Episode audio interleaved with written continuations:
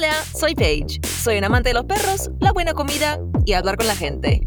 Y a mí me gustaría ser un poquito más ordenada con mi plata. Y yo soy Mila, un apasionado de la economía doméstica. Y te juro, Paige, que administrar tu dinero puede ser fácil. Bueno, juntos te invitamos a ponerle un poquito de sentido común a nuestras finanzas. Finanzas con sentido común. Un podcast para quienes nunca supimos qué hacer con la plata. Con Paige y Mila.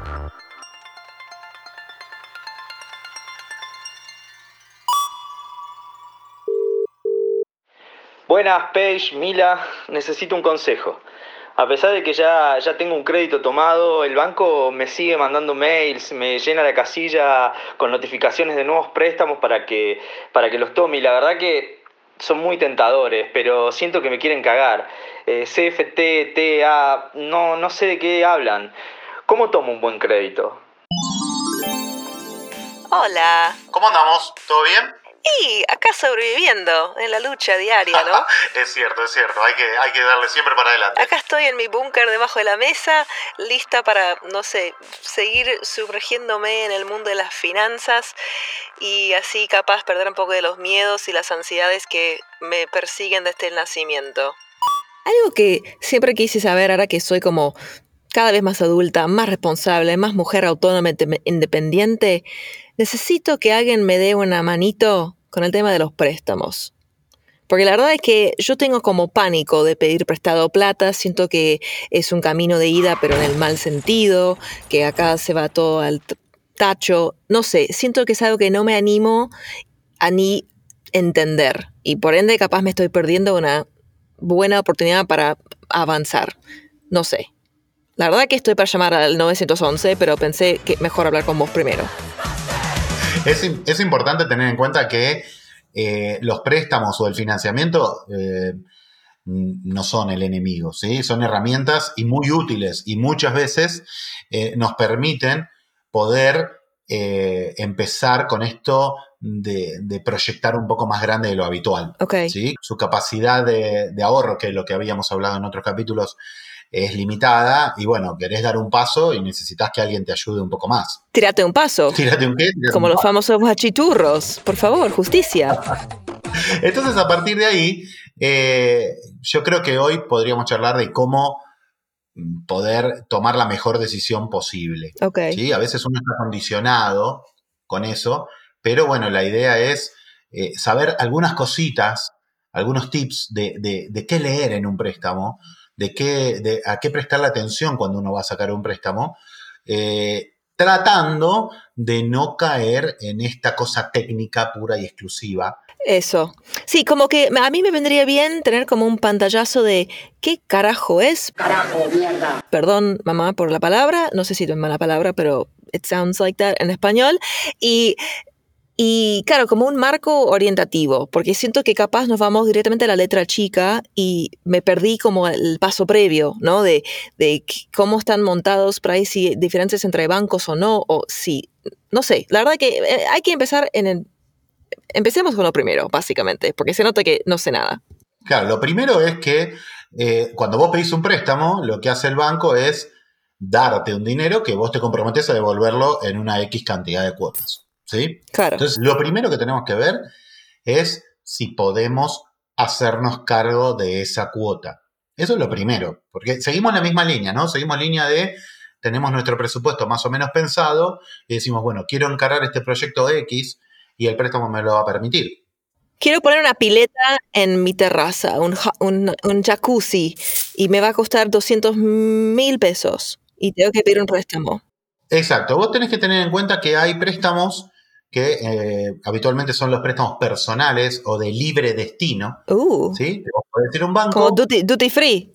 Claro, vos vas al banco, el banco, hoy en día todos tenemos, los que tenemos en algún producto bancario, ya los bancos nos mandan una oferta, son proactivos en eso, te dicen, mira, vos podés sacar tanta plata de préstamo, haces clic acá y ya lo tenés disponible en tu cuenta. Para, y ahí, ahí levanto la mano porque ellos es, es, negocio para el banco, porque ellos te cobran un interés o hay préstamos sin interés, o cómo, ¿por qué me ofrecen todo el tiempo que me pueden prestar un montón de plata? Porque siento que es una trampa. Es una trampa. Y sí, claramente, claramente los bancos ganan dinero cuando te prestan. Eh, sí, sí, no hacen beneficencia y no está bien. no me digas. Pero digo, eh, mientras eh, esto sea un win-win, o sea, a mí me dan un dinero que me sirve para hacer el proyecto y el banco gana y no gana, no, no es una cosa excesiva, debería todo funcionar bien. Claro. es más, el mundo no funciona sin financiamiento. Entonces, es como que hay que empezar a leer un poco. Lo primero que te Una remera que diga, una remera que diga, el mundo no funciona sin financiamiento. si nos guste o no nos guste.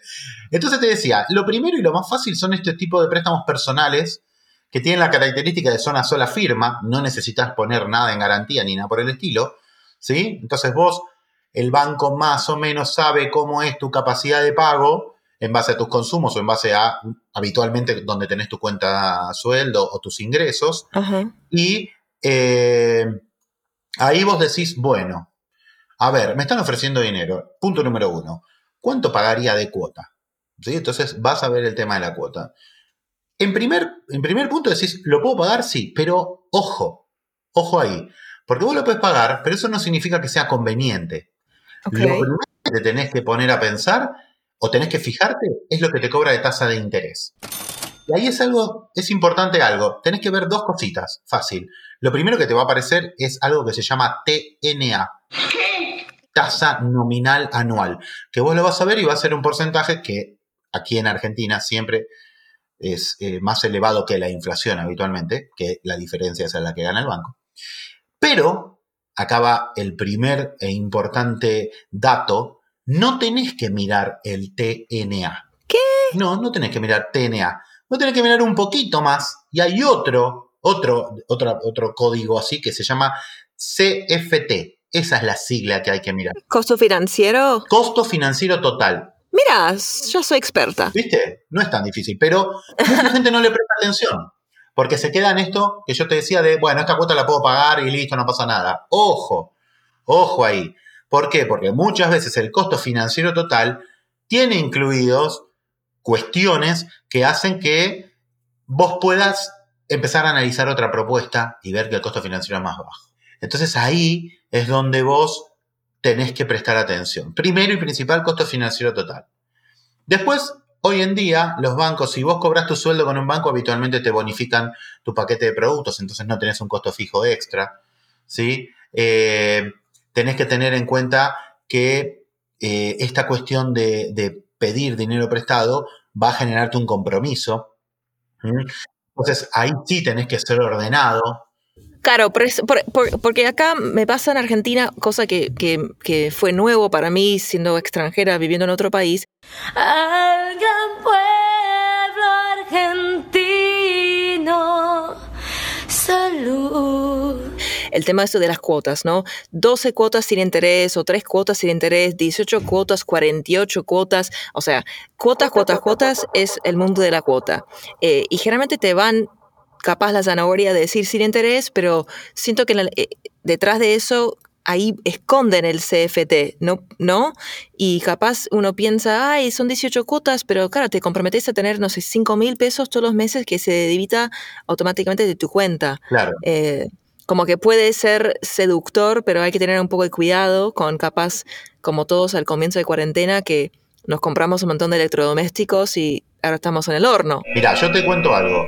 Eh, me dediqué a vender créditos durante muchos años, ¿sí? Eh, entonces, hay algunos puntos que vos siempre tenés que prestar atención. Y esto que te decía, fijarte cuánto es la tasa, fijarte si lo puedes pagar fundamentalmente, ¿sí? fijarte el costo financiero total, que es lo que vas a terminar de pagar, pero después hay un montón de otras condiciones que lo hacen eh, mejor o peor al préstamo. ¿sí?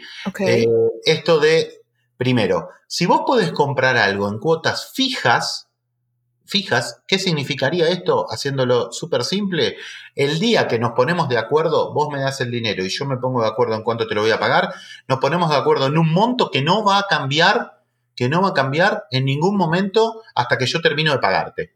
¿Sí? Ejemplo, vos me das 10.000 y yo te pago 12 cuotas de 1.000. Yo sé que todos los meses te voy a pagar 1.000. Eso es una cuota fija, independientemente del interés que tenga incluido. ¿eh? Supongamos que tiene interés. Supongamos. Después está la segunda opción, que es esto que vos decías, son 12 cuotas sin interés.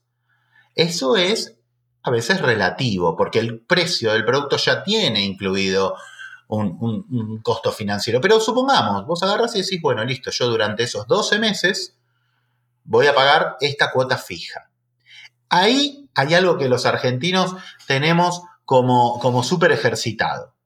Si la tasa de interés, si el interés es menor a la inflación que nosotros creemos que va a haber en el próximo año o durante el periodo del préstamo, ya sabemos que ganamos algo. ¡Epa! Si la tasa de interés, si el interés es menor a la inflación que nosotros creemos que va a haber en el próximo año o durante el periodo del préstamo, ya sabemos que ganamos algo.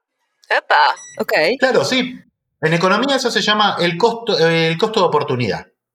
Vos tenés dos alternativas. En este caso, tomar el préstamo o comprarlo dentro de un año. Yo, ¿cómo hago? Yo tomo el préstamo hoy en 12 cuotas y la otra opción que tengo es guardarme todos los meses esa plata y dentro de 12 meses comprar lo que me iba a comprar hoy. ¿Me, explico? Claro, pero un año va, ese, ese ítem o esa cosa va a ser más caro. Claro. Porque inflación. Muy bien, exacto.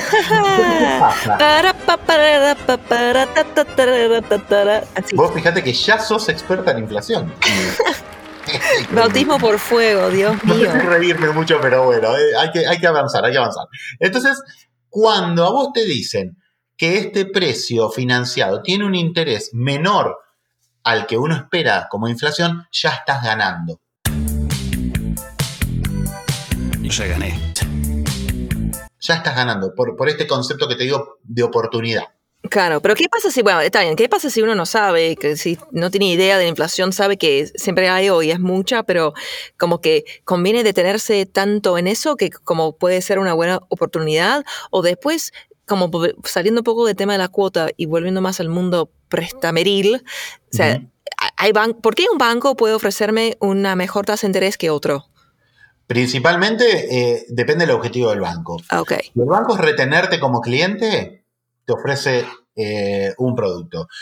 Un nuevo banco que te quiere tener como cliente, si vos sos un buen cliente, muy probablemente mejore esa alternativa. ¿Por qué? Porque te quiere como banco. Oh, les traigo amor.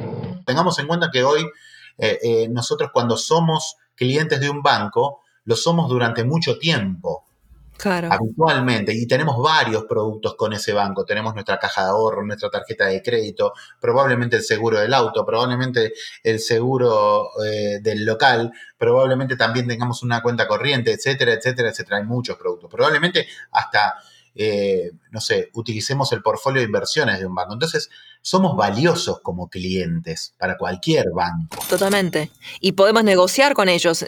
Entonces, o, o sea, esa tasa que ellos ofrecen es, es esa tasa o yo puedo decir, mira, eh, vi que en el banco de al lado me ofrecen tal cosa. Sí, pero no, no, no, no con un margen eh, muy grande. Ok. ¿Mm? No estamos regateando en un mercadito en Marruecos. Claro, exacto. No, no es tan así. Mirá, yo te, hago eh, un. Te voy a hacer un ejemplo. A ver, voy a tratar de hacerlo lo más claro posible. El otro día quise comprar un par de zapatillas. ¿sí? Tengo la particularidad de ser un pequeño gigante y cuando consigo zapatillas de mi talle no lo dudo y trato de comprarlas. Entonces, eh, me dicen, bueno, si lo querés pagar en 12 cuotas con tu tarjeta de crédito, te hacemos un plan, pero te incluimos un 18% anual de interés. ¿Me hmm. explico? Sí. sí. Yo ya sabía que si lo quiero pagar en 12 cuotas, voy a pagar un 18% más sobre el total del valor de la zapatilla. Como un recargo, pero en vez de ser un recargo de crema o dulce de leche, es un recargo financiero. Un recargo de plata directo. Entonces, ¿qué pasa con eso? Ahí mi cabeza empieza a pensar, mi cabeza empieza a pensar y digo, pará, un 18% en 12 cuotas, automáticamente, ¿qué hago? 18, 12, 18, un año. Digo, pará, pero si yo creo que la inflación a un año no va a bajar del 30%, yo ya sé que me conviene esa opción. ¿Me explico? Sí, totalmente. Me conviene. Estoy como un 12% abajo de la expectativa de inflación. Es decir, como vos bien decías hace un ratito, ese bien dentro, ese par de zapatillas dentro de un año, muy probablemente cueste un 30% más. ¿Me explico? entonces el 18 todavía te sigues en el negocio. Claro. no solamente lo tengo hoy, recordemos esto de, Sí. que yo siempre digo, el valor de las cosas, no el precio, el valor. Yo, lo valioso para mí es tener las zapatillas ahora, listo, me encantan, las quiero. ¿sí? Dato de color, a mí un perro bodeguero de Mendoza me robó una zapatilla en mi último viaje, entonces necesito reemplazar ese par y claro, el, val- el valor de tener una zapatilla, un set completo es mucho más alto ahora en mi vida. No me, no, no, lo que sufro yo con el calzado es increíble. Igual lo perdoné al perro, ah, no tenía la culpa porque la zapatilla era muy linda, pero bueno, se hubiera llevado el par. El perro sabía apreciar la belleza, claramente. Encima, como vos amás a los perros, es como Por que- eso me distraje por el, por el tema perruno, perdón, sigamos. Pero digo, tu amor por los animales pudo más que la zapatilla, Sí. en algún punto. Muy bien.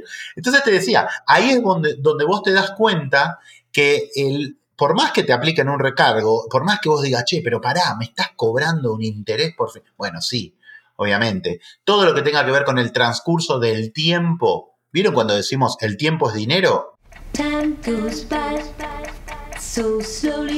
Nunca más claro que ahora.